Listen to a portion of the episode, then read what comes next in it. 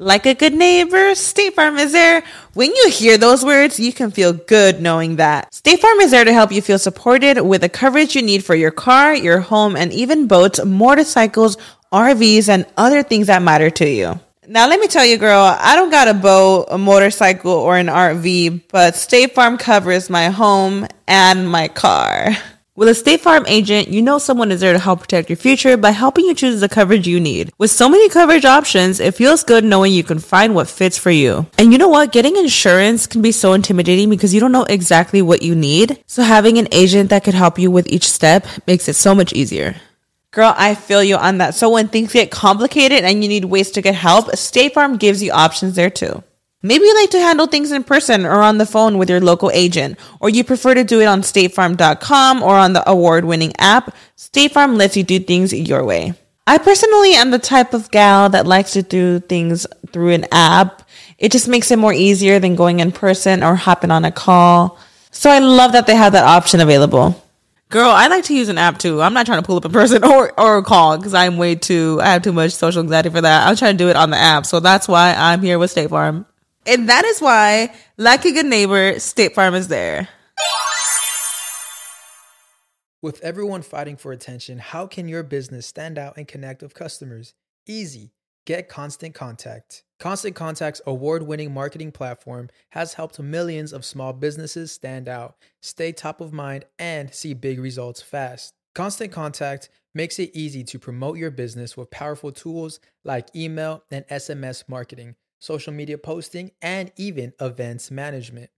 With Constant Contact, you'll reach new audiences, grow your customer list, and communicate more effectively to sell more, raise more, and fast track growth. Don't know much about marketing? No sweat. Constant Contact's writing assistant tools and automation features help you say the right thing at the right time every time. Plus, you can send with confidence, knowing your emails are actually reaching your customers thanks to Constant Contact's best in class 97% deliverability rate. I'm a small business owner and I believe that this is a great tool for other small business owners. In small businesses, you need to create a team. And if you're starting by yourself, Constant Contact can be the team that you need. Tackle any challenge with Constant Contact's expert live customer support. Plus, everything's backed by the 30 day money back guarantee. So get going and start growing your business today with a free trial at constantcontact.com. Just go to constantcontact.com right now. Constant Contact, helping the small stand tall. ConstantContact.com. Hoy huele delicioso en En Defensa Propia, porque saben que hoy tengo el honor de conversar con una mujer cuya pasión por la cocina ha cruzado fronteras y ha roto todo tipo de estereotipos. Bienvenidos a En Defensa Propia, yo soy Erika de la Vega y hoy converso con la imparable Lorena García, cuyas manos han creado más que platos, han tejido historias, han unido culturas y han encendido el paladar de la gastronomía internacional sin olvidar de dónde viene. En este episodio, la chef venezolana Lorena García destapa la olla y comparte con nosotros los secretos de su éxito. Diferencias entre encender las hornillas en un estudio de televisión a la de atender el fuego en su propio restaurante. Me cuenta cómo ha sabido fusionar la comida americana con los sabores latinos, cómo ha tallado su nombre en la madera en esta industria dominada por hombres. También hablamos de cuál ha sido el obstáculo más duro que ha tenido que derribar para llegar a donde está. ¿Cuál ha sido ese consejo que la ha guiado en su viaje hacia la cima? ¿Cómo ha aprovechado cada oportunidad para convertirse en la empresaria que es hoy? ¿Y qué la ha mantenido firme en su esencia a lo largo de este viaje que ha estado sazonado de éxito? Y aprendizajes. Antes de darnos banquete con esta clase de vida que nos da Lorena, te quiero invitar a que visites mi página web ericadelavega.com, donde podrás conectar con nuestras invitadas en encuentros más íntimos, en vivo, online, donde también podrás disfrutar de videos exclusivos, cápsulas de bienestar y recuerda que vas a tener la oportunidad de conectar con una comunidad que se reinventa como tú y con tu membresía estás apoyando la producción de estas conversaciones que traemos en defensa propia. Te recuerdo la página web ericadelavega.com. Ahora sí, te dejo con Lorena García que nos comparte el sabor de la perseverancia y el gusto por la vida que la llevó a construir un imperio culinario. En defensa propia. En defensa propia es presentado por Opción Yo, la primera comunidad latina de bienestar. Bienvenida en defensa propia, Lorena García. Dios mío. no puedo creer que estés aquí. No, yo tampoco. yo estoy feliz de estar aquí contigo. Pero primero, primero el tiempo para venir a sentarte acá. Sí. O sea, de cien mil cosas que haces, Lorena, haces mil cosas. Sí, la verdad es que nosotras somos toderos. Yo creo que nosotros Sí. las venezolanas somos toderas. Pero ¿no? creo que tú más que nadie. Porque además no es que todero, porque todero es el que hace de todo. Tú estás en tu área, transformando tu industria y manteniendo el espacio que te ganaste a punta de trabajo y horas de trabajo. Muchísimo, muchísima dedicación, Sí. muchísimo trabajo. Eh, sí requiere abrazar cada proyecto a la vez, pero yo, yo trato siempre de pensar en grande. ¿sabes? Y, y, y entonces trato de llenar esos espacios, ¿no? Y tengo ese vision board, esa, esa pizarra visionaria que, que siempre voy a ella y bueno, ¿qué es lo que tengo que hacer para llegar ahí? Ok, pero entonces vamos a mencionar en, en todo lo que ha crecido, pues digamos, este arte, porque es un arte así es. de la cocina. Yo no cocino nada, quiero hacer ese disclaimer para que estemos claras desde ya Perfecto. y podamos mantener esta amistad. Listo. ok, entonces, tienes los restaurantes, tanto en Las Vegas como en Miami, chica. Correcto. Ok. Tienes tú, bueno, todos los programas y participaciones que haces a lo largo de tu carrera en televisión, Sí. este, de que después debo preguntar algo sobre eso. Tienes tu comida congelada también. Sí. Y eso es nuevo. Eso es nuevo, acaba Ajá. de salir, tiene un mesecito y no sabes lo feliz que estoy de eso. Me imagino, porque es otra área completamente distinta. completamente distinta. Quería entrar en el mundo de retail y bueno, una compañía como Walmart me llama y me dice, mira, queremos apostar a una línea que represente la cocina y la comunidad latina. Y de ahí nace Latin Delights. Wow. O sea, fue, un- fue, fue una llamada que te Sí. Tú no fuiste a buscar a colocarlo No, no, ni no, siquiera. fue una llamada y gracias a Qué Dios. maravilla. Sí, sí, ahí tócalo. Ahí sí lo toco. Sí. Eh, vamos a tocarlo de Sí. verdad. Eh, sí, fue una llamada y, y- y eso fue algo que me ayudó mucho a través de la pandemia a desarrollar. Soy muy, estoy muy envuelta en mis, pro- mis proyectos. Mm. Sí. Entonces fue de cocinar, de congelar, de ver cómo, cómo mantenía yo la calidad de mis productos y que llegaran a las personas que lo van a comprar de la mejor manera. Y bueno, mira, hoy estoy en 1087 tiendas No en te lo todos puedo los creer. Estados Unidos y eso ha sido para mí. Dios, déjame tocarte Una para que se me bendición. pegue esa bendición. Sí, vale, estoy muy contenta y bueno, siempre representando de la mejor manera que yo puedo nuestra comunidad y nuestros sabores latinos. Sí. Esa es mi prioridad. Sí. Y eso te lo pusiste desde que empezaste tu carrera, cuando te Sí. fuiste a estudiar. Esa, esa fascinación y esa defensa por la comida latina, la tenías porque, bueno, te empezaste por París y después te fuiste por allá y te, tú sabes, se- se- muy refinada, pues. sí, tu- tú sabes que me costó, instrucción. me costó conseguir mi voz. Recuerdo que sí, yo me, yo me dediqué mucho al estudio, al entrenamiento, a, a mis mentores, a trabajar, a trabajar, a trabajar y conseguir esas técnicas que es como la Biblia de un chef. Sí. Es el paladar que vas entrenando y tus técnicas. Eso es lo que es un chef, ¿verdad? Sí. Y que lo puedes mezclar y, y- y, bueno, crear diferentes platillos. Pero, pero en un momento tenía toda esta información y dije, bueno, ¿y quién es Lorena? Ahora tengo que yo dar. ¿Quién soy yo? Y tuve que volver a mis raíces y esos sabores que me hacen recordar. Y por ahí nace lo que es fresco, moderno, latino. Que es lo que yo llamo esa conjunción de mis sabores venezolanos, pero también con una gran influencia de estar aquí en Miami. Claro, ¿cuántos años llevas viviendo acá? Imagínate, te llevo, no sé, como 30 años ya en este país, entonces, y en Miami, que somos muy caribeños, Claro. desde el platanito maduro hasta el ají amarillo, el choclo, eh, los chiles mexicanos, todo lo tengo en las manos. Entonces, me convierto más en esa representante de la cocina latinoamericana, pues porque vivo en Miami y eso es lo que tengo, ¿no? Todas Sí. estas culturas que aquí en los Estados Unidos somos uno. Sí, totalmente. Si hablamos español, somos uno. Latina, total. Eh, pero me llama la atención eso de volver a las raíces, porque he conversado con otras mujeres y, y han vuelto a las raíces, por ejemplo, si son diseñadoras de moda. Sí. Ha- han vuelto sus raíces y son otra, otro tipo de profesión, como que cuando, cuando estás buscando tu propia voz o cuando estás perdida y necesitas anclarte. Así es. Volver a tus raíces siempre ha sido como que algo, no es que lo buscas por el librito, sino es algo interno que te dice, no, tengo que volver a- allá atrás, donde, ¿de dónde vengo yo? ¿Quién soy yo? Así es, no puedes evolucionar si no sabes de dónde vienes. Y de eso se trata para mí el poderme reinventar. En mi carrera tengo que estar constantemente reinventándome. Sí. Pero ¿cómo sigo avanzando y progresando y cambiando si no sé de dónde vengo y a las raíces de donde nace todos los sabores de, en mi caso, Latinoamérica? Mm. Y de eso se trata un poco el show que estoy haciendo ahorita y estoy muy contenta porque es la única manera, es la única manera de poder seguir evolucionando. ¿De qué este trata el show? Porque has estado Sí. Ha sido en televisión desde hace muchos años también. Sí, me gusta mucho la televisión y se me da como que conecto, ¿no? Sí. Y bueno, he estado en competencias de cocina, haber estado en esas competencias de gran investidura en los Estados Unidos en inglés, Sí. como que me da un avance más a, a representar mi comida latinoamericana.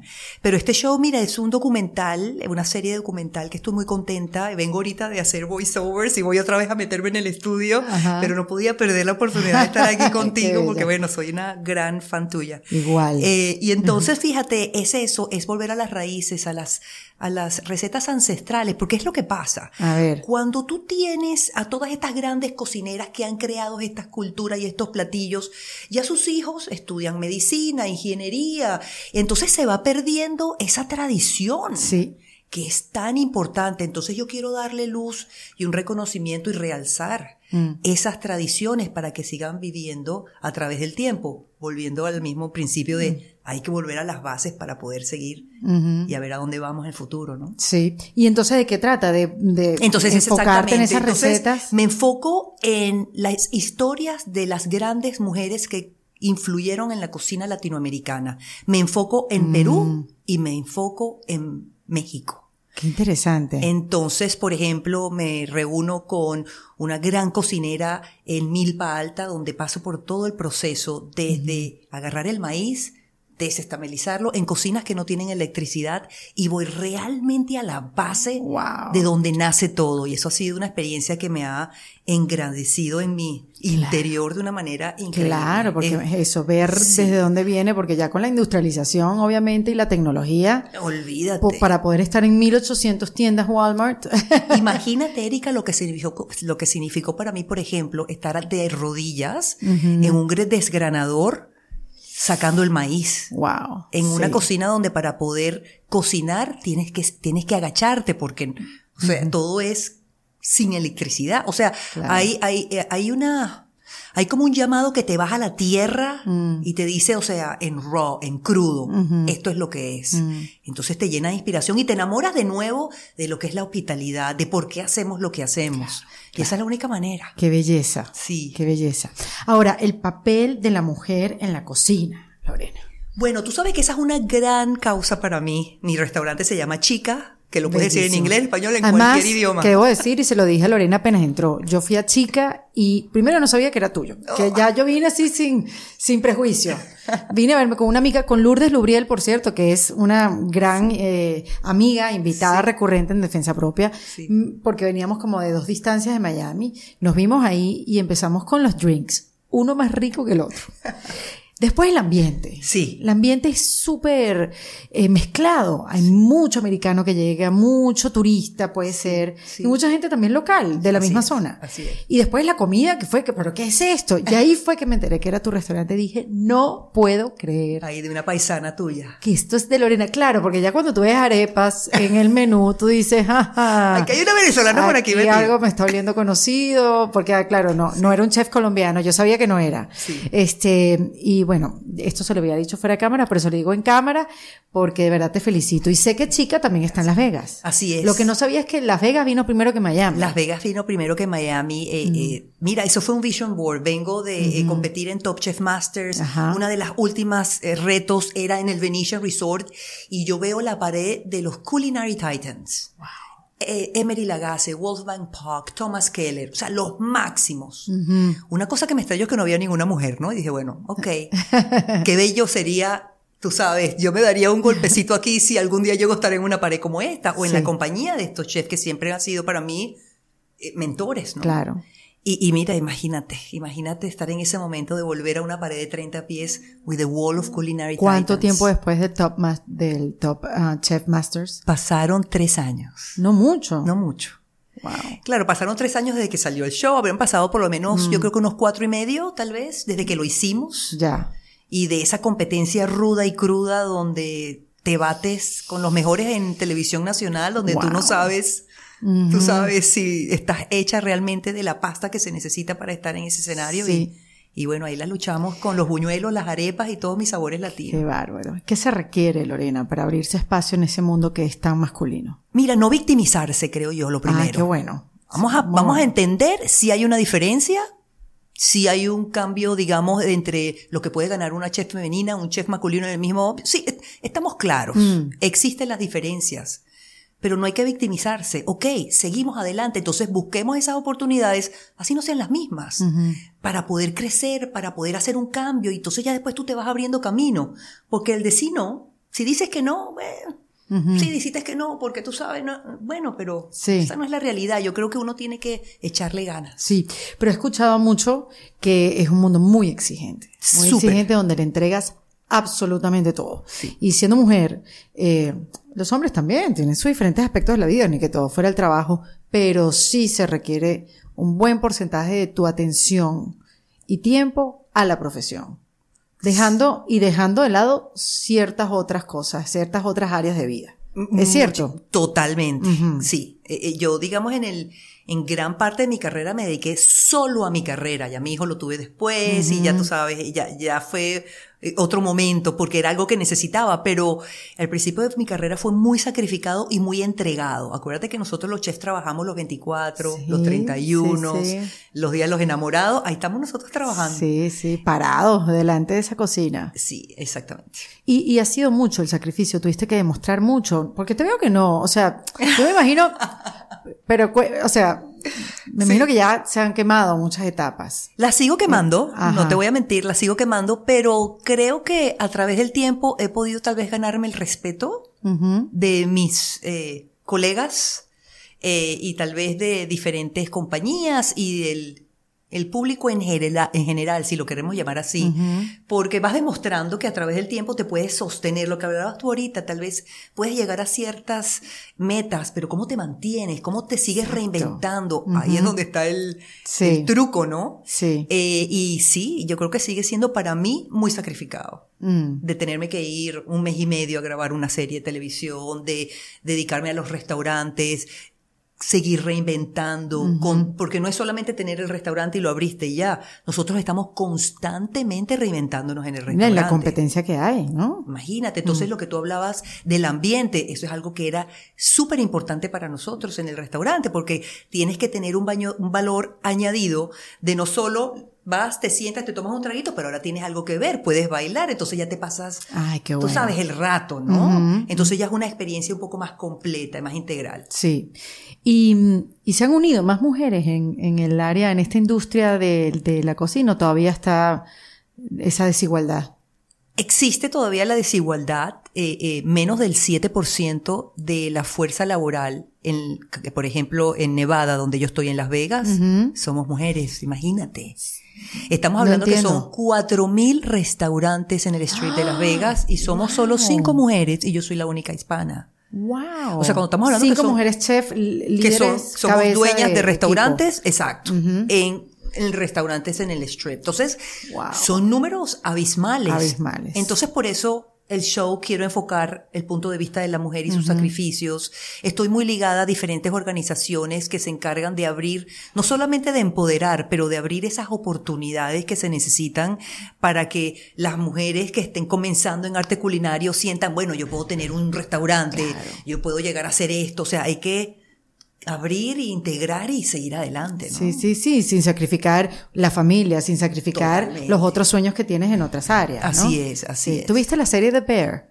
Sí, claro. ¿Qué tal? Excelente. Esa es una personalidad, fíjate, Ajá. esa es una personalidad totalmente entregada donde a veces en la cocina hay que tener un poquito de eso, ¿sabes? Sí, sí, sí. Sí, sí, además una cocina histérica, una cocina de Total. locos, incendiada todo el Sí. tiempo. Hay un cambio en la personalidad cuando yo entro en servicio. Ajá. Tal vez no yo no soy tan agresiva, Ajá. pero sí hay un cambio. Un cambio de tono, un cambio de personalidad. Hay algo que como que tú cierras y entonces ahora estamos laser focus. Ok. Es únicamente acerca del servicio y que todo tiene que quedar perfecto. Y es una cadena. Los que sirven, los que recogen, los que ponen en el plato, la salsa. O sea, es una dinámica que es un caos controlado. Si no lo controlas, No, sí, sí, sí. se te cae Son el procesos, pues hay que ser ingeniero. 100%. Y a eso es lo que yo me he dedicado para poder estar en- y poder seguir creciendo mi marca y mis restaurantes, es crear sistemas Claro. Que ya yo puedo entrenar, pero me da la posibilidad de entrar, creo el sistema, te entreno y después salgo y bueno, y, y sigue. Entonces ya estoy más supervisando y no tanto en la operación en sí. Sí. Me permite estar aquí contigo. Qué hoy. bueno, claro, claro, totalmente. Sí, sí, sí, esa es tu base. ese es el apoyo. restaurante está abierto ahorita y puedes ir a comer y es perfecto. Claro, totalmente. Ahora, esa diferencia que hay entre cocinar frente a una cámara que cocinar en la cocina del restaurante. Ah, tú la debes tener muy bien marcada. La tengo muy bien clara, ¿sabes? Mm. Una, claro, tú al automáticamente tener cámaras de televisión, un chef que siempre está entrenado para ser introspectivo. En la cocina no se puede ir un alfiler caer al piso. Ese es el entrenamiento que tú tienes como cocinero. Ya. Entonces, estás enfrente de unas cámaras de televisión, tienes gente, luces, te están preguntando, ahí hay un cambio, ¿no? ¿Cómo haces tú para ahora proyectarte hacia afuera cuando tú en tu profesión es internalista, ¿no? Claro. Entonces, eso pasa mucho. Yo pude tal vez, después de mucho entrenamiento, estudio, ponerme una cámara enfrente y empezar a hablarle y decirle a ver si le llegaba. Tú sabes, yo creo que la voz tiene que llenar el espacio. Mm, Entonces, pues practiqué mucho eso, ¿no fue? Al No, principio me dijeron mucho que no. Te veo, Al te principio veo. me dijeron mucho que no por, por no exactamente conectar, pero esos, esos no siempre fueron, bueno, déjame ver qué es lo que tengo que hacer para que se me sí. dé la cosa. ¿Y porque te consideras alguien introvertido, una mujer introvertida o extrovertida? Sí, tú sabes que yo soy bien introvertida. Por eso te pregunto, Sí. porque la cocina requiere de esa introspección, pero los medios no. Los medios no, los medios no. Entonces sí hay que romper eso y, y hoy por hoy en el avance de nuestra cultura, la única manera de tu poder darte a conocer en cualquiera de tus ámbitos de tu negocio es a través de tu marketing y de tu PR. Claro. Es la única manera, social media, eh, medios, es la única manera. Eso hay que dominarlo así como los negocios. Esa es una parte que yo pienso que a cualquier persona que tenga su business y su negocio tiene que hacerlo. Esa es la base. Sí, no, y eso que, que, que- y en alguno tienes que practicar más que otro, Así porque no es. creo que seas bueno en todo, sino en la práctica, obviamente. Y esa dualidad entre estar conmigo mismo y sacar todo hacia afuera, hacia el público, hacia el cliente, sí, Sí. debe ser algo que, como te digo, sé que hay mucha práctica en ti, muchos años, Sí. pero sí saber cuál era tu naturaleza me parecía importante. Sí, mi naturaleza es más introvertida. Tú sabes, yo tengo que como prender el switch, ok, aquí estoy. Ajá, Pero no soy la que me avientas en unas fiestas y voy a hacer, sabes, no, más bien soy más calladita.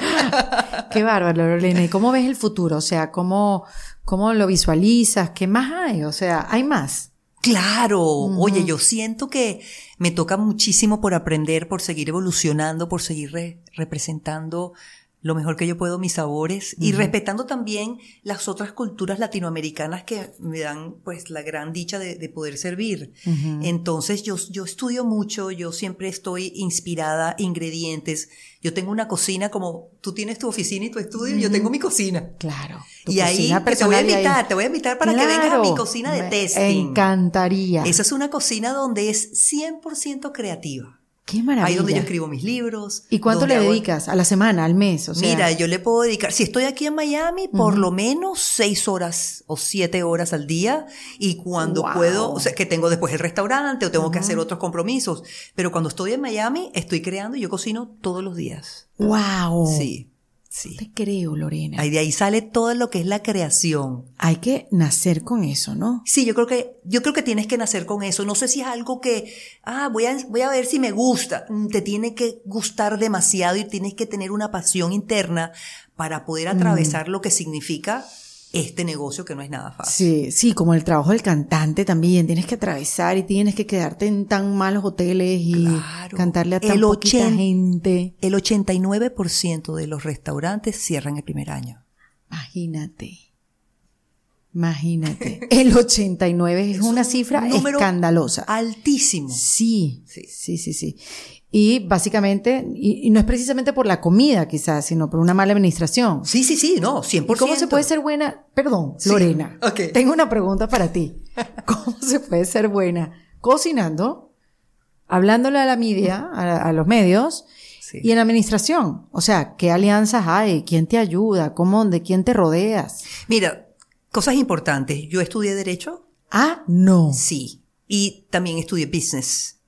Cursos de business y estudié materias de derecho. Estudié hasta el cuarto año en la Santa María. Ajá. Eso me dio una, una capacidad de entender los negocios y después aquí tuve un bachelor o tengo un bachelor en Paralegal Studies. Wow. Entonces yo soy paralegal en los Estados Unidos. Entonces yo arranco con una base un poco más general Claro. de lo que es entender contratos y todo el cuento, ¿no? Obviamente me entreno un poco en negocios para tener una base básica de Claro. yo poder manejar mis operaciones. Bueno, cuántas historias hay de que si el socio te queda mal, de que si el restaurante cerró porque no se llevaron bien. Imagínate, eso es el Sí. pan de todos los días. Total. Pero más que todo, hoy por hoy me reúno. Mi equipo son personas que son lo que yo no soy. Muy bien. Y entonces esas opiniones siempre las tomo en cuenta en el momento de poder tomar un paso o, Claro. un- no sé, o tomar una decisión de negocios. Ese equipo para mí es súper importante porque aprendo a reconocer tal vez las visiones que yo no tengo y, y poderme rodear de las personas que, que sí las tienen. ¿no? Sí, no, qué interesante, porque hay que saber eso, de todo un poco, Sí. pero también saber elegir. Claro, que es tal vez donde tú no eres tan buena Exactamente. Para, por, por ejemplo, yo soy malísima, ne- malísima negociando. Entonces yo tengo una persona que es el mejor ne- negociador del mundo. Muy bien, claro, claro.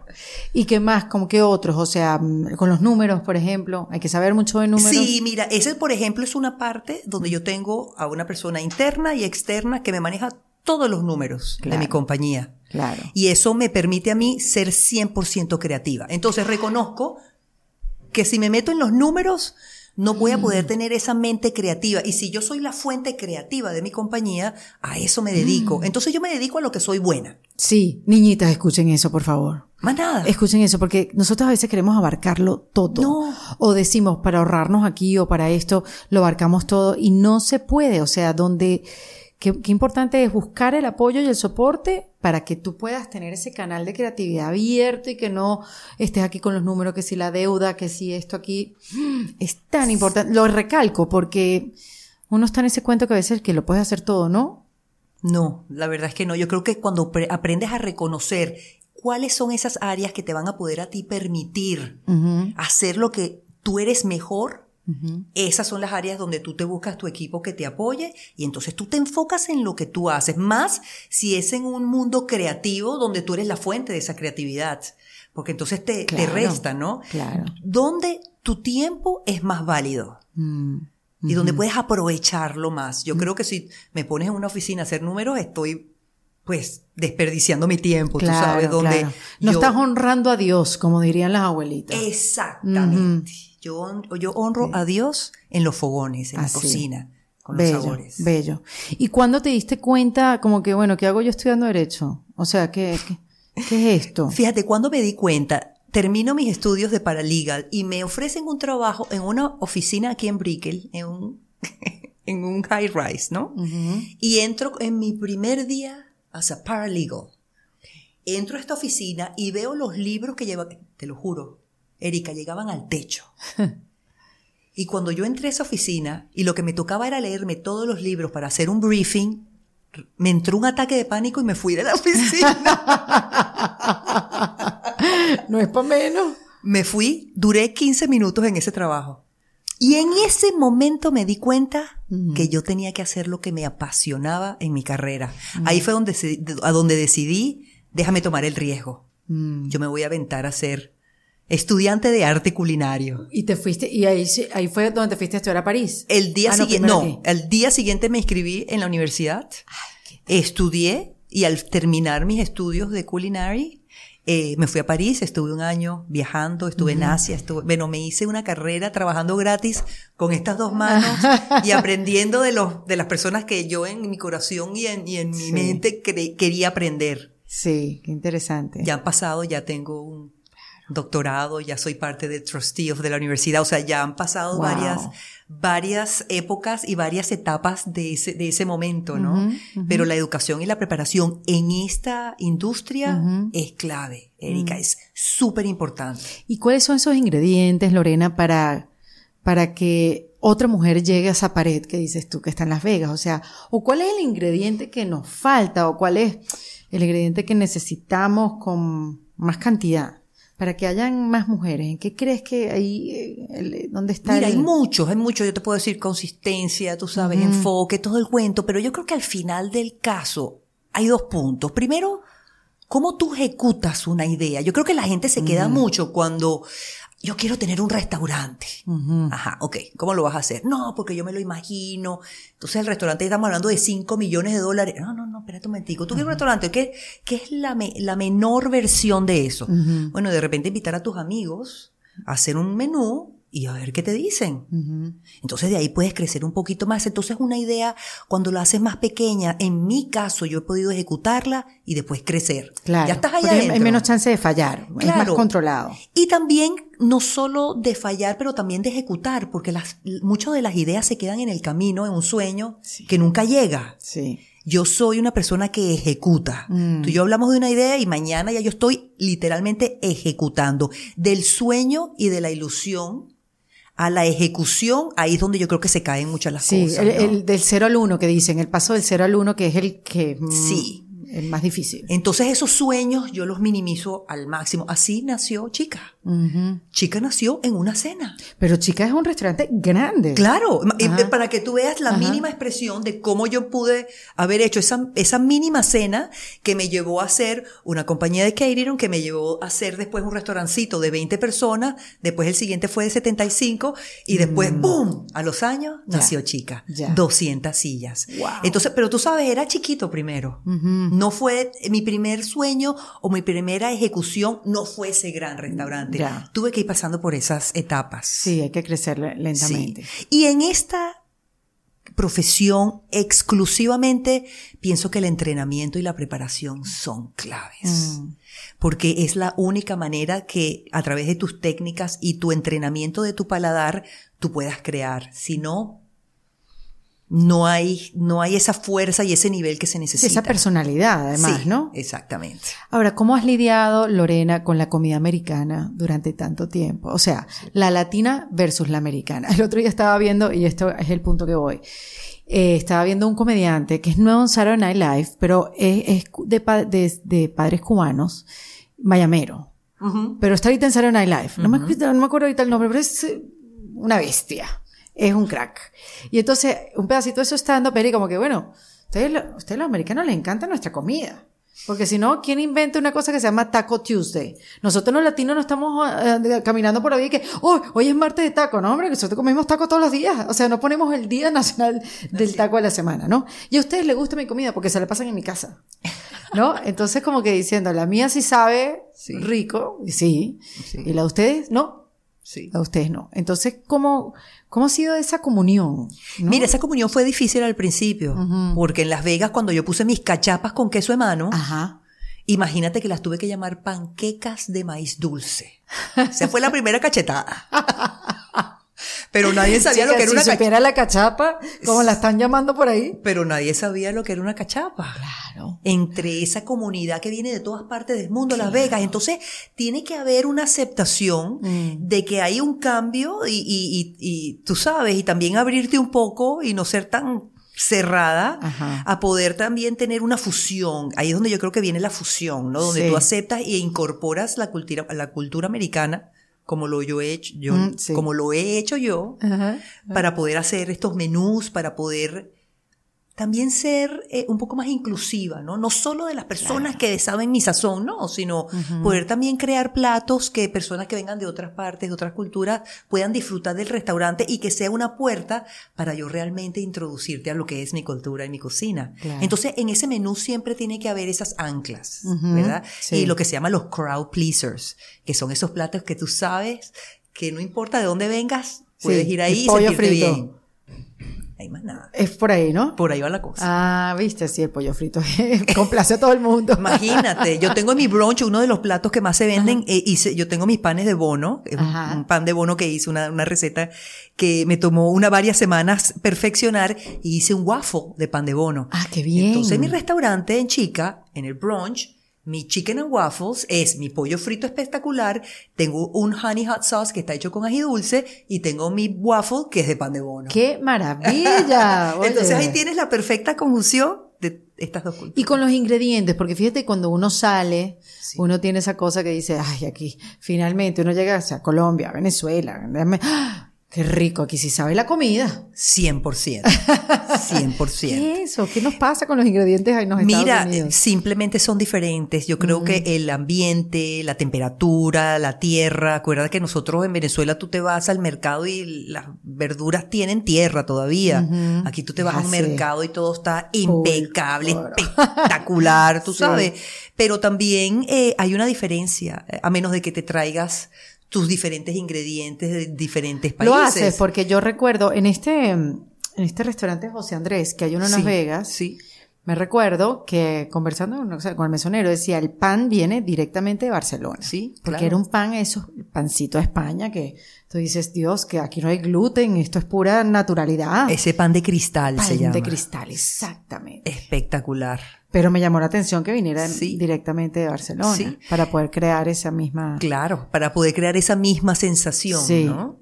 Y, te pasa igual. lo- lo- los- Me pasa igual en ciertos platillos. Hay cier- por ejemplo, el ají dulce. Lo que pasa es que yo tengo la, la gran fortuna de estar en Miami. Claro. Donde tenemos muchos de los ingredientes que podemos conseguir en el Caribe. En Las Vegas me cuesta un poquito más. Claro, quizás también el, eh, eh, se huela más. Sí, no consigo el ají dulce, por ejemplo, en Las Vegas, claro. ¿no? Entonces, pero sí tengo, hago mis arepitas, tengo ciertas variaciones. Por eso a cada ciudad donde yo tengo chica, Ujú. el 5 o el 10% del menú es establecido basado en la ciudad donde estoy. Ujú. Entonces hay ciertos Ya. platos que en Miami no los tengo en Las Vegas y en Las Vegas no los tengo en Miami. Tú sabes que tengo una amiga que montó, ella tenía tres areperas en Nueva York. Tres o cuatro. Se llama Caracas Arepa Bar. Y le queda una en Rockaway, en la playa en Nueva York. Las demás, bueno, una se incendió, la otra cerró y la última la cerró en Brooklyn. Y ahora está reinventándose, ¿sabes? 20 años con cocinas abiertas en Nueva York. Y entonces me decía el otro día que la vi, como que yo no sé cómo lo hice.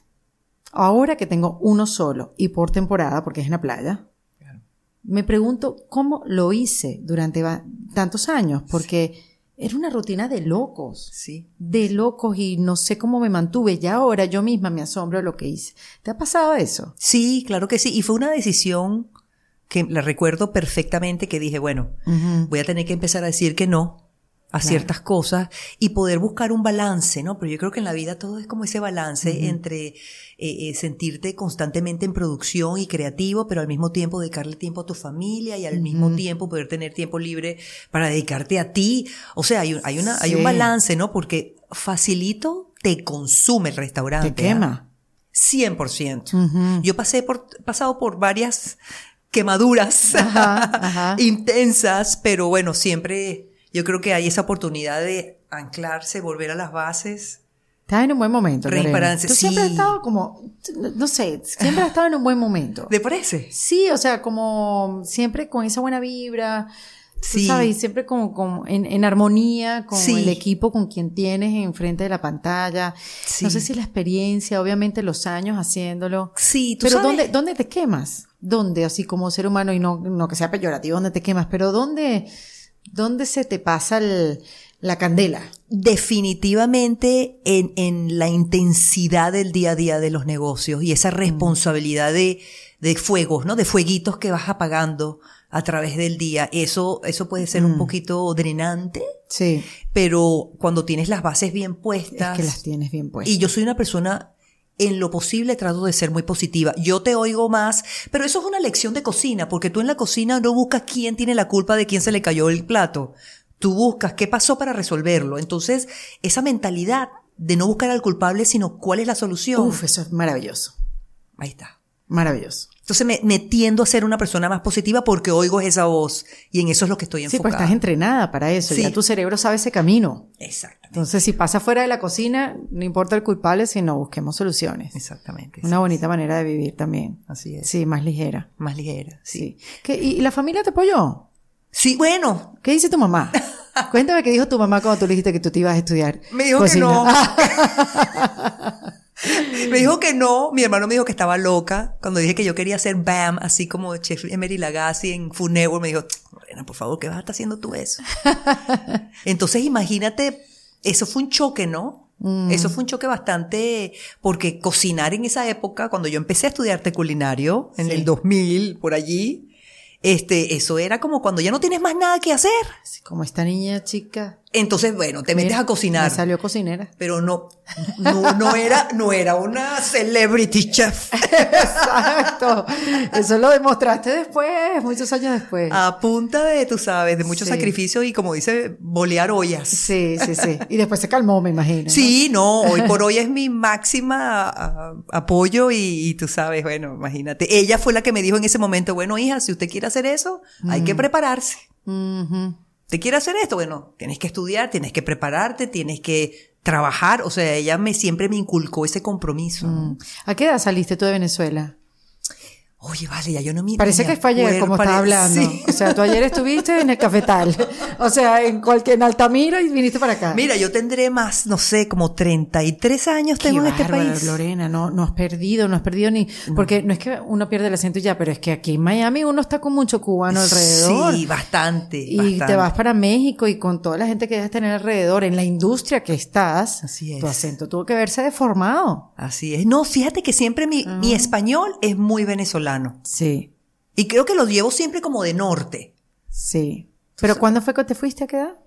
Mira, yo me habré ido a los 20 años, más o menos. Imagínate. Más o menos, 21. Sí, ya. Tienes más tiempo fuera que... Sí, tengo más tiempo fuera de Sí. Venezuela. Sí, o sea, yo pues, soy americana, ¿no? Claro, claro, De hace claro. ya muchísimos años. Mm, Pero esa sangre bueno, te llama. imagínate. De ahí fue que te sostuviste para... Sí, poder, porque imagínate, estás en ambivalente en un país donde no eres de aquí. ningún lado. Pero exacto. entonces eso, uno se siente así como, como en el aire. Mm. Tú sabes que una de las cosas cuando me dices que te drena es eso.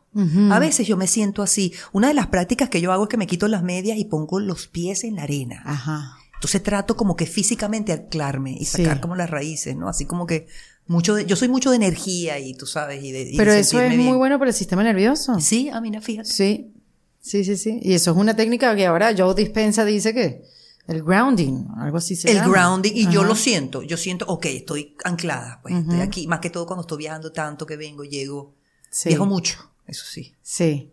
¿Haciendo qué? O sea, más allá de tu restaurante, ¿estás buscando recetas, grabando Sí, programas de busco televisión? locaciones, grabo programas de televisión, tengo los restaurantes, ahorita me estoy yendo a hacer un programa también, entonces ven, estoy siempre creando. ¿Y, y, y la mujer en tu práctica? ¿Buscas que hayas mujeres en tu práctica? ¿Buscas Siempre. que- Yo Sí. soy siempre eh, una persona que trato de apoyar y en lo posible abrir oportunidades para las mujeres de mi industria puedan Venir. Tengo mi tengo mi idea de poder ser mentora también, entonces tengo estas estudiantes, estudiantes qué también. chévere, qué sí, bueno. que vienen y tú sabes, los entreno en, en producción de recetas, lo que se llama R&D, eh. Recipe Development o de- desarrollo de recetas, si quieren aprender a hacer televisión, a crear contenido, a estar en el restaurante. O sea, trato siempre de como de, de dar ese conocimiento lo más que puedo. Qué chévere, Lorena. ¿Cuáles son tus ingredientes principales? en- así que están casi en todos tus platos. O sea, eso así como, no puedo dejar el ajo. Mira, para mí la sal Ah, claro. Es súper importante, eso es lo que realza. Y la sal en todas sus formas, puede ser un buen queso parmesano o un toquecito de soya. Muy interesante eso, ¿no? sí. El saladito, lo que se llama el umami, ese sabor que te sube y te eleva todos los ingredientes. Qué maravilla. Para mí el cilantro Ujú. es uno de mis grandes ingredientes. He tenido que dosificarlo porque hay personas que no les gusta el cilantro o tienen reacciones químicas en su paladar que les sabe a veces como mineral o como jabón. Ok. Entonces ahorita lo, tú sabes, lo manejo un poco con la mente y la hierbabuena Ya. los cítricos. Para mí los cítricos, el aguacate. Yo soy mucho de mis ingredientes caribeños. Ya veo, ya veo. Qué maravilla, Lorena. Qué emoción. O sea, y, y pareciera que en todo lo que haces tienes, hay esa impresión de tu personalidad, de esa chispa, de ese querer hacer las cosas bien. Sí, tengo mucho ese compromiso y esa conexión Sí. de lo que siento con lo que pienso y con lo que hago. Yo trato de que sea como la misma línea, ¿no? Ujú. ¿Cuántos años tiene tu hijo? Mi hijo tiene, sie- bueno, tiene ocho años, que lo está cumpliendo en una Dios semana, mío pero que él cree que tiene 14, ¿sabes? Claro, claro. Muy bien. Impresionante, Y le gusta la cocina, sabe lo que hace. Sí, como no. Mm. Eh, él, él tiene algo que yo le he enseñado que es el, eh, el, no gracias mamá. Eso es un bocado que dice no gracias mamá. Eso significa que él lo prueba y él me puede decir no gracias mamá, pero me tiene que dar ese, bocado. No thank you. Muy bien. Por lo menos logro a que lo pruebe. Y déjame decirte que el 80% de las veces le termina gustando la cosa. Ujú. Que Qué maravilla. No fuera de otro caso, ¿Cómo no, ¿no? le enseñé eso? Sí. Yo, yo soy mucho de integrarlo a través de mi programa Big Chef. Eh, es un programa donde enseño, es de 360 grados. Enseño a los niños a cocinar conmigo de una manera saludable y sostenible.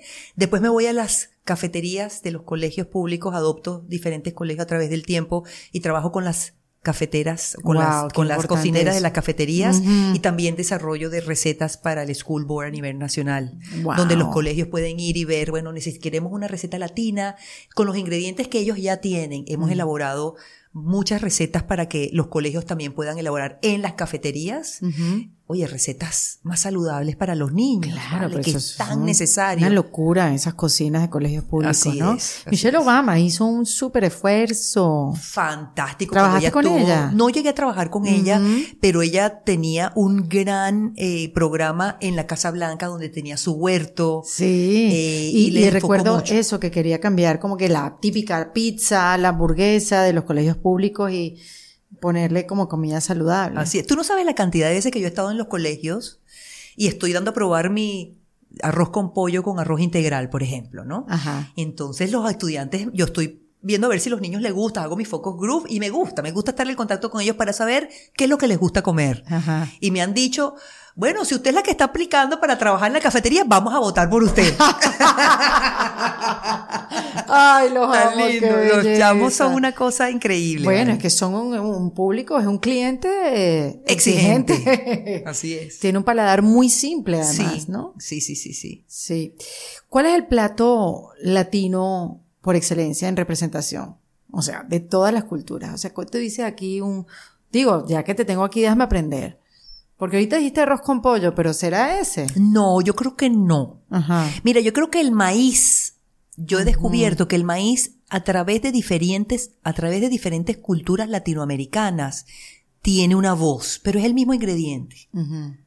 Si te pones a ver el maíz de nosotros, la arepa, Claro, la empanada, claro, claro, claro. el pan diario de nosotros de cualquier nivel social, tú tienes tus arepas. Sí. Pero entonces te vas y las arepas están en la parte norte de Sudamérica, pero después te vas a Centroamérica y México y tienes la tortilla, que es el mismo maíz, Claro. solamente preparado diferente. Bajas al Perú, Argentina, tienes las humitas, tienes el choclo. Estamos hablando, again, del mismo maíz. ¿Verdad que sí? Entonces yo he aprendido a través de estos viajes que acabo de hacer, de mi cultura, de los platos que creo, de mis menús, el maíz siempre viene a relucir como un héroe en nuestra cultura latinoamericana. No sé qué crees tú. Sí, claro. Yo Tiene todo el sentido. Además, en la cultura mexicana hay mucho maíz. Muchísimo maíz. Imagínate, los tamales, Sí. las hallaquitas, las arepas, los tacos, las popusas. O sea, de locos. Sí. Esa es. Ok, el maíz es el ingre- ingrediente importante. ¿Y con qué luchas de ti todos los días, Lorena? A ver, explícame. Eh, Dame contexto. por ejemplo, de hacerme historias catastróficas en la cabeza, por ejemplo. Esa conversación que uno tiene ahí. Yo lucho todos los días. Yo sé que tú no, porque tú tienes esa mente más dominada que el carrizo, pareciera. Me das esa impresión. Pero, ¿con qué lucho mí? Con mi ansiedad. Mira, yo lucho con cierta incomodidad, no sé si lo llamarías miedo o ansiedad. Y es casi constante del no saber qué va a pasar después. Porque como yo soy una persona entrepreneur, Ujú, o claro. persona de negocios donde el trabajo y mi sustento viene del, De lo tus que yo- ideas. de mi idea y del, del esfuerzo que yo le ponga a esto. O sea, Exactamente. yo si quiero no voy a trabajar mañana, Sí. pero voy a sufrir las consecuencias. Totalmente, no una emprendedora, o sea, Sí. todo depende de, o sea, tú eres el motor principal. Exactamente. Entonces, esa, ese miedito, esa ansiedad de, de tú sabes, de no saber, eh, es algo real y eso yo creo que no lo he dicho nunca, ¿sabes? Sí, pero es, es- es bueno saberlo, Sí. porque cuando e- escuchamos a mujeres, en tu caso, tan exitosas y con esa actitud tan maravillosa, bueno, ¿dónde quiero verme reflejada en ti? O sea, Pero tú sabes qué, si yo no tuviera ese miedo o esa incertidumbre, yo creo que ese es una, yo creo que es un gran motor mío para producir. Claro, eso puede convertirse en un motor. Y lo es. Totalmente, Y- totalmente. entonces, yo creo que eso es lo que me lleva a hacer todo lo que hago. claro, total. No Sí, es porque sí, yo sí. te, bueno, soy una persona ambiciosa, pero no, yo creo que es más de venir de esa, de, ese- de esa vocecita, de ese, de ese sentimiento interior de decir, yo, o sea, ya yo estoy trabajando en lo que estoy haciendo el año que viene y Claro, es constante, claro. pero, pero es de eso, sí, yo paro, todo para. Sí, sí, sí. Es una responsabilidad grande, ¿no? Totalmente, totalmente. Sin embargo, todo está andando, todo va bien. Gracias a Dios, Sí, son sí. puras bendiciones. ¿Tú haces terapia? Hago terapia. ¿Psicológica? No, eh, en ciertos momentos de mi vida Mm. graves, sí. Cuando siento que lo necesito, definitivamente sí. ujú. Súper importante. Sí, no, porque acabamos de hacer un, un poquito de terapia. Te acabas de dar cuenta que tu ansiedad es un motor y una fortaleza. Me acabo de decir, "Wow, ¿dónde estoy? Es que te vi, te vi, te vi así como iluminada, como que, wow, sí, esta, esta es, esta es la Sí, respuesta. Esta es la respuesta. Wow, Erika, eres fantástica mentira. entrevistando. Yo reflejándome en ti, porque tú sabes que somos los mejores espejos, ¿no? Wow. wow. Sí, sí, sí. Entonces, eh, eh, nada, me vi, me vi, me vi ahí. ¿Sí? Sí. Sí. Wow, increíble. Qué maravilla. Sí, ese, buena, ese buena, preguntarse. honesta conversación. ¿ah? Sí, es preguntarse eso, ¿no? ¿Qué va a pasar mañana? Y es una ansiedad realmente para seguir construyendo. Sí. Sí. ¿Cómo, ¿Cómo puedes seguir reinventando, revolucionando, Mm. innovando? La innovación. Hay que mantenerse ahí. Y ha cambiado la cocina, no Sí. sé, eh, en, en estos últimos tiempos, después de la pandemia. Muchísimo, Erika, muchísimo. O sea, En- tú no sabes. Bueno, prácticamente mi industria desapareció en la pandemia. Eso fue un zapatazo. Zapatazo. Erika, tú no sabes. Sí, O sea, déjame hablarte de estar yo destruida y deprimida. Fue en ese momento. claro. De yo ver que todos mis negocios se iban cayendo así como barajitas. Ujú. Y de yo decir, bueno, no sé cómo voy a pagar la luz mañana. ¿A dónde se va todo esto? ¿A dónde se va? Todo, todo Todo lo que he hecho. desaparecido, Erika. Mm. Qué angustia. Y cuando yo empiezo a hablar con mis partners, que son, tú sabes, personas muchísimo más elevadas, en- con grandes corporaciones, verlas en lágrimas. Estas personas que son mis mentores, donde yo llamo y pregunto, mira, ¿qué te parece? ¿Qué crees? Y yo ver estas personas en lágrimas, para mí era como, Sí, muy fuerte. oh, Sí. fue un momento de verdad de mucha reflexión y de ponerte en el piso y decir, bueno, ahora vamos a E innovar y seguir cómo salimos de esto, ¿no? Eso te da a definitivo. Esto fue una gran prueba de que siempre hay una oportunidad. Siempre, siempre hay una manera de cómo salir adelante. Siempre la hay. Bueno, y creaste tu, tu Latin. Delights. Latin Delights. Así es. Así es que se llama la marca. Así se llama, Lorena Pero sale tu nombre. Sí, Lore- Chef Lorena García, Latin Delights, es eso, es buscar las recetas de mi abuelita, la que ella me hacía los domingos, eh, empezar a buscar la receta del asado negro de mi mamá, de las caraotas, y empezar desde allí a esos sabores de la casa, me quité la chaqueta de chef y empecé a crear estos sabores de casa, de platos que en realidad no tienes tiempo para meterte en la casa y hacer una lasaña Claro, que te sí, resuelva, sí. que esté calientica. Entonces, bueno, yo estoy aquí para resolverte eso. Qué maravilla. problemita.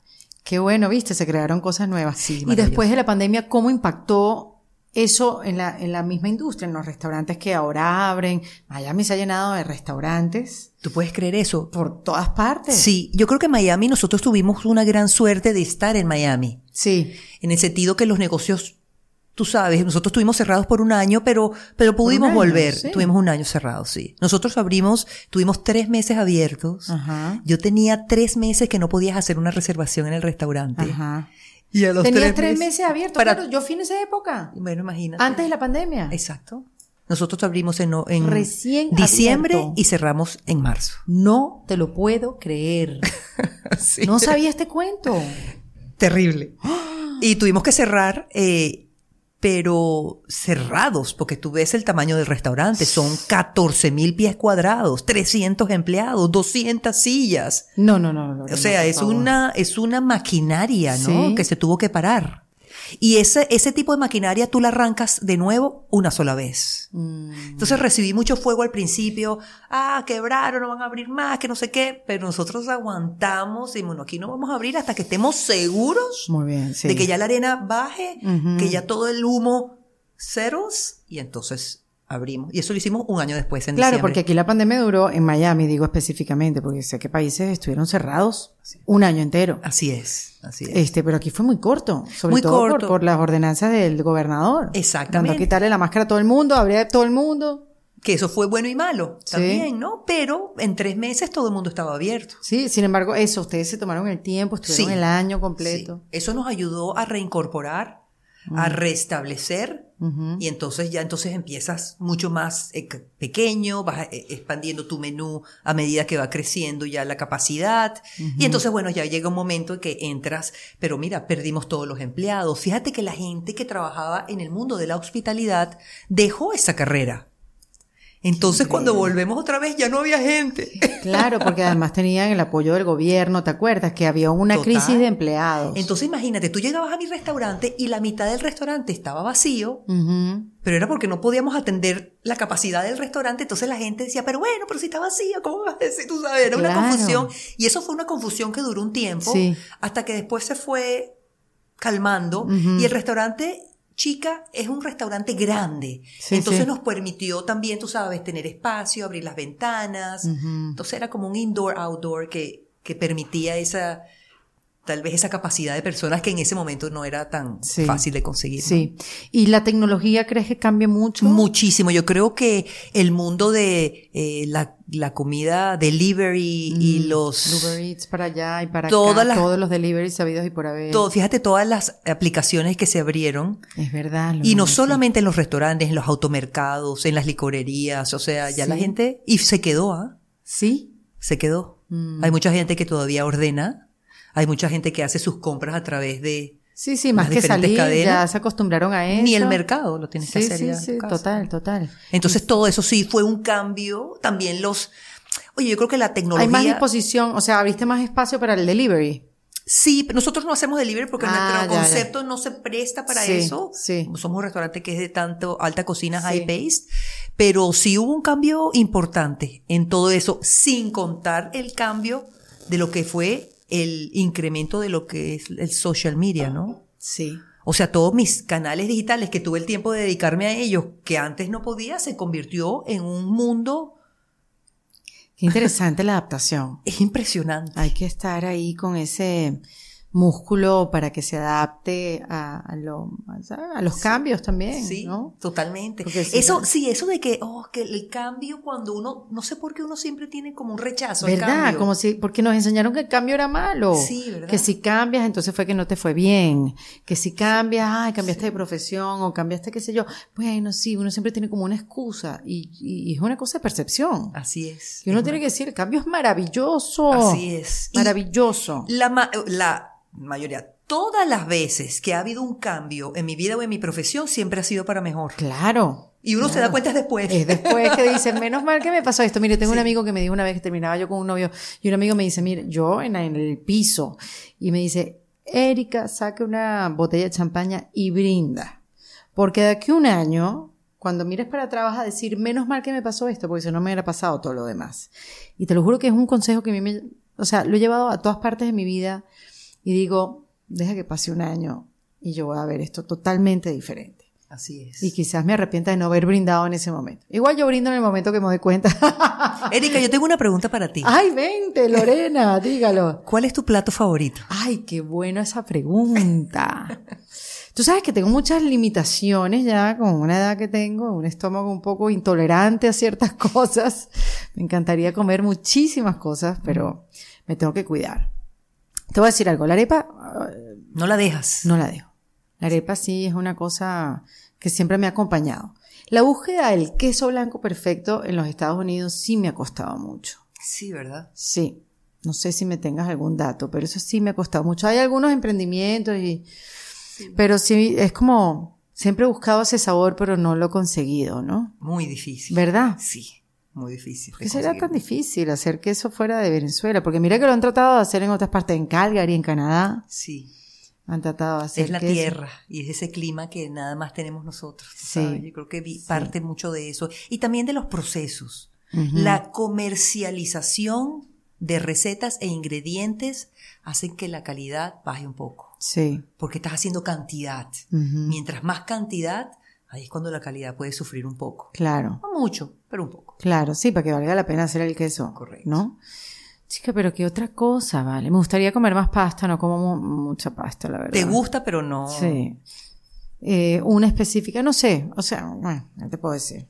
Es, es triste mi dieta. Si tuvieras, si estuvieras en una isla desierta y solamente pudieras llevarte tres ingredientes, ¿cuáles serían ellos? La sal, el cilantro. y, el ají, ¿cuál fue que dijiste? Yo que me ibas a decir una botella de whisky, una caja de Una chocolate. botella de whisky, la agüita de coco, ya está, listo. Borracha todo el día. para, para la soledad. Sí, ¿verdad? Este, no sé, yo nunca aprendí a cocinar. Sí, creo que es una cosa que vi en mi casa. Mi abuela cocinaba todo el tiempo y siempre la veía como muy sola, siempre en la cocina, como abnegada, como siempre cocinándole a los demás, ella encargada siempre. Y yo, eso mi cerebro lo rechazó. Y yo no voy a hacer eso. Y no cocinas ningún plato. Nada. No hay uno que tú digas, bueno, ahí voy. Un sándwich. No, yo no sé. Un sándwich puede ser una arepa. Una arepa, sí te avientas una arepa, ¿no? Arepa, sí, pero la aprendí a hacer como a mis veintipico de años. No, no, no. Fue una cosa que nunca me llamó la atención. En serio, wow. Me gusta ensuciarme las manos, es una cosa rara. ¿Sabes cuando haces una tontería en la cocina y te las lavas a cada rato? Déjame quitarme esto, déjame quitarme esto, déjame quitarme esto. Es rarísimo, ¿sí? Te voy a invitar a cocinar conmigo Me en mi cocina y Yo- te voy a enseñar una receta que va a ser la que tú lo vas a poder aplicar a quien tú quieras. Maravilloso. Y vas a quedar como una chef profesional. Maravilloso. Solamente hago una ensalada que es arúgula, aceite de oliva, sal marina, poquito de limón y queso parmesano. Niña, quedó pero maravillosa. Pero acepto la invitación porque antes yo decía, y, y lo decía hasta hace poco, co- no cocino y con mucho orgullo, o sea, y me he mantenido fuera, o sea, con conciencia. Sí. No es un complejo. No, no, no. A mí no me van a complejar porque sabes que intentan acomplejarte como que, bueno, como tú no cocinas nada, bueno, No, ¿cuál es el problema? favor, Ah, Tú sabes. Tenés a tu amiga chef que cuando quiera te Exacto. cocina. Hay gente que lo hace mejor que yo porque yo me voy a poner en eso. Pero ahora, en esta mentalidad de crecimiento que se te- eh, decidido tener, pues entonces sí. El otro día dije, no, chica, yo voy a aprender como a los 60 años. Yo, ay, yo estoy diciendo eso. ¿Qué me está pasando? Estoy cambiando demasiado. Pero sí, acepto la invitación y Sí, ¿por qué no? Claro que sí. Y lo veo sobre todo en Matías porque tú dices, bueno, tu hijo de casi 15 años que Sí. me han ayudado mucho la tribu que tengo a mi alrededor de alimentarlo. Súper importante. ¿ah? Sí, sí, mi familia, mi mamá, mi abuela hasta que vivió, o sea, sí me comida congeladita. Sí. Pero bueno, Te voy a mandar unas lasañas ahí para que tengas de backup. Exactamente, me encanta. Mira, Lorena, complétame esta frase. A ver. Eres más valiente de lo que parece, más fuerte de lo que crees, más inteligente de lo que imaginas y más que. Voy otra vez. Eres más valiente de lo que parece, eres más fuerte de lo que crees, más inteligente de lo que imaginas y más que. ¿Qué pudiera ser? Y más apasionada de lo que deberías. me gusta, me gusta. Porque a veces vengo como que muy, como muy avasallante y a veces tengo que agarrar aquí. Espérate un minuto, Lorena, agarra.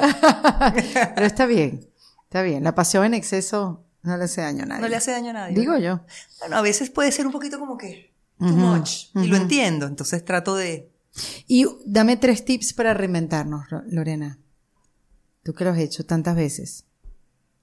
El primero, resiliencia. Ujú. Súper importante. Tienes que ser capaz de aguantar el chaparrón y seguir adelante, Sí. ¿no? De, de no victimizarte. Esa es una. Sí. Súper importante. concepto de resiliencia que escuché hace poco es saber que tienes que ir un- unos pasos hacia atrás para agarrar impulso. Sí, para agarrar impulso. Esa es una grande. Sí. Yo creo que la segunda es escuchar y observar tu ambiente, tu medio. Cómo, ¿Cuál es ese cambio? ¿En, en qué estamos hoy? Yo creo que cuando tú aceptas, entiendes y vives en el presente, puedes también enfocar al futuro, ¿verdad? Sí, sí. Y no quedarte tanto en tus maneras. Salir de ti, salir Esta de ti. soy yo y aquí no. Eso no quiere decir mi estilo de cocina siempre será el mío Ujú. y esa es quien soy yo. No es eso, ¿no? Estamos hablando más de, de cómo proyectarte y cómo asumir y, y- y ese ingrediente. Sí.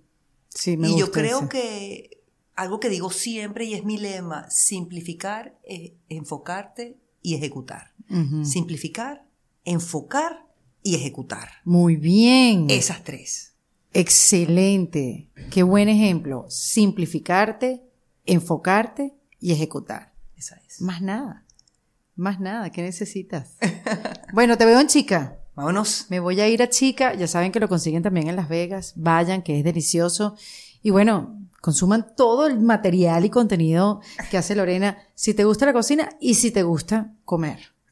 Cualquiera de las dos es válida. Cualquiera de las dos. Muchísimas Sí. gracias. Erika. Por favor, gracias por venir, gracias ¿Sabes por tu la tiempo. emoción y la Qué felicidad bella. que me ha dado de estar aquí contigo? Ay, qué. He tenido comer- una conversación contigo hoy como creo que nunca he tenido. Ay, qué chévere, Lorena. Y, y eso representa mucho para mí. Te doy las gracias. No, y a ti también, porque tienes tanta experiencia que, que me digas eso y que te hayas abierto así de esa manera, que es bonito. Que es bonito este espacio y que nos hayas regalado tu tiempo. Gracias. Sí. Lorena García, en Defensa Propia. En Defensa Propia fue presentado por Opción Yo, la primera comunidad latina de bienestar. En Defensa Propia es producido con el apoyo de Andrea Wallis y editado por Vanessa Ferrebus y Jesús Acosta, con música original de Para Rayos Estudios. Yo soy Erika de la Vega y recuerda que esto lo hacemos en Defensa Propia.